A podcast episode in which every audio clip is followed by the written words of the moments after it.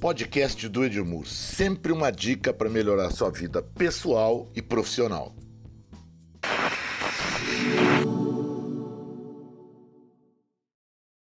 Você já fez algumas coisas que são importantes para ter um bom atendimento. Agora, é... e o dia a dia? Dia a dia é uma coisa que consome a gente, tá? Então eu vou dizer para vocês, se eu fosse vocês, o que, que eu faria para fazer essa estratégia que a gente criou até agora rolar no dia a dia da sua empresa, da sua loja, o tempo todo. Então vamos pensar no seguinte, ó. Primeira coisa, a gente entendeu a importância de atendimento.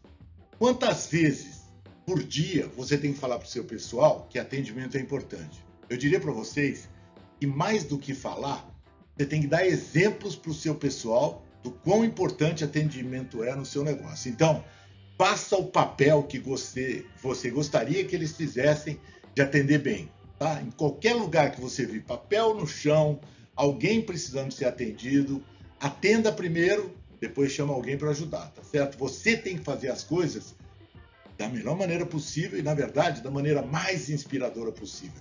A gente respeita o que as pessoas falam, mas a gente segue o que as pessoas fazem.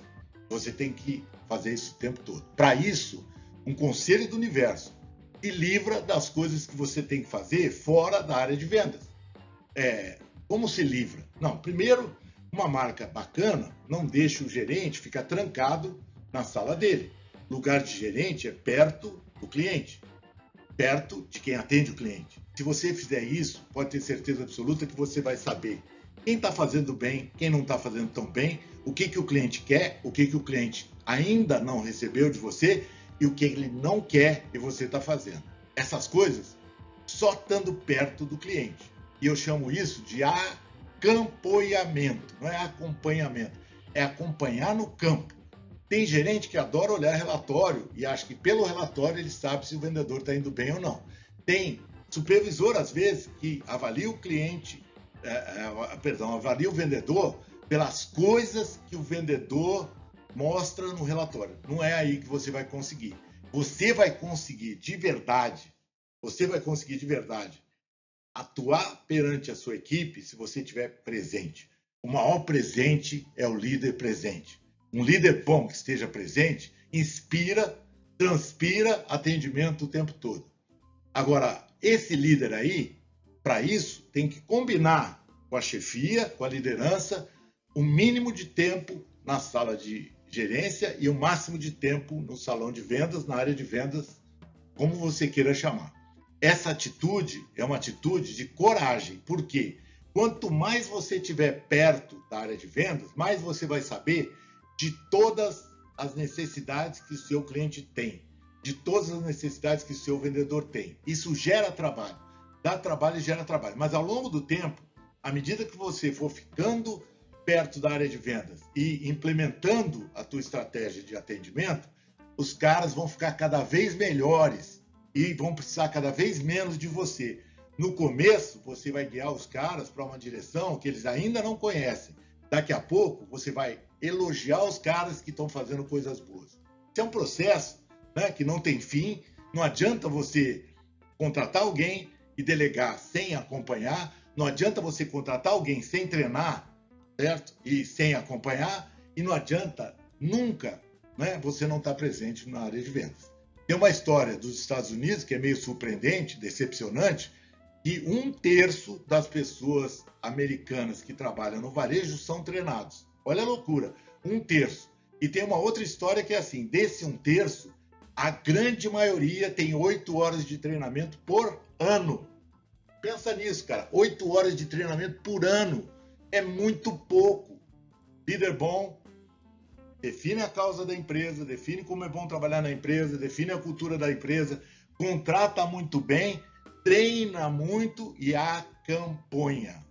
Acompanha no campo, fica no campo o tempo todo. Essa eu tive experiência na minha vida em que eu trabalhava com, vou dizer para vocês, mais ou menos umas é, 60 vezes 600 lideranças numa empresa que eu trabalhei. Aí eu fiz o seguinte: eu tirei processo da mão deles. Para quê? Para que eles pudessem estar na área de vendas atuando com os vendedores e clientes. Sabe o que aconteceu?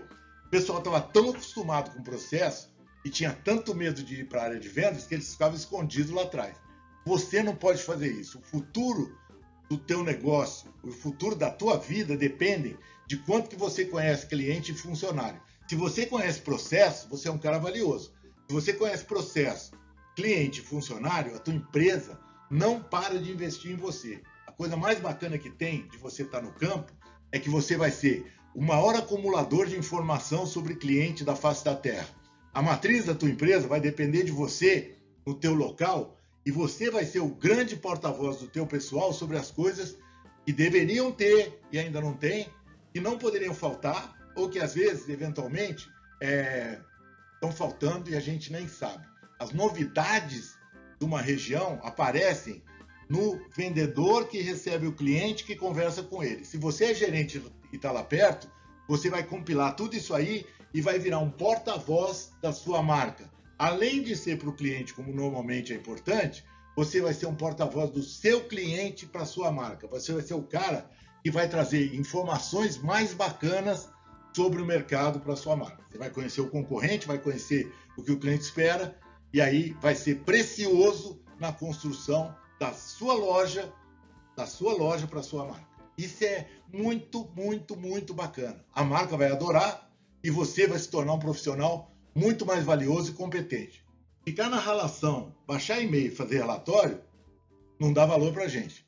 Pense mais do que no seu plano de carreira, que é extremamente importante, pense no seu plano de vida, tá? O quanto que você ganha, certo? Fazendo esses acompanhamentos o tempo todo e o quanto você vira uma pessoa mais estratégica na sua organização.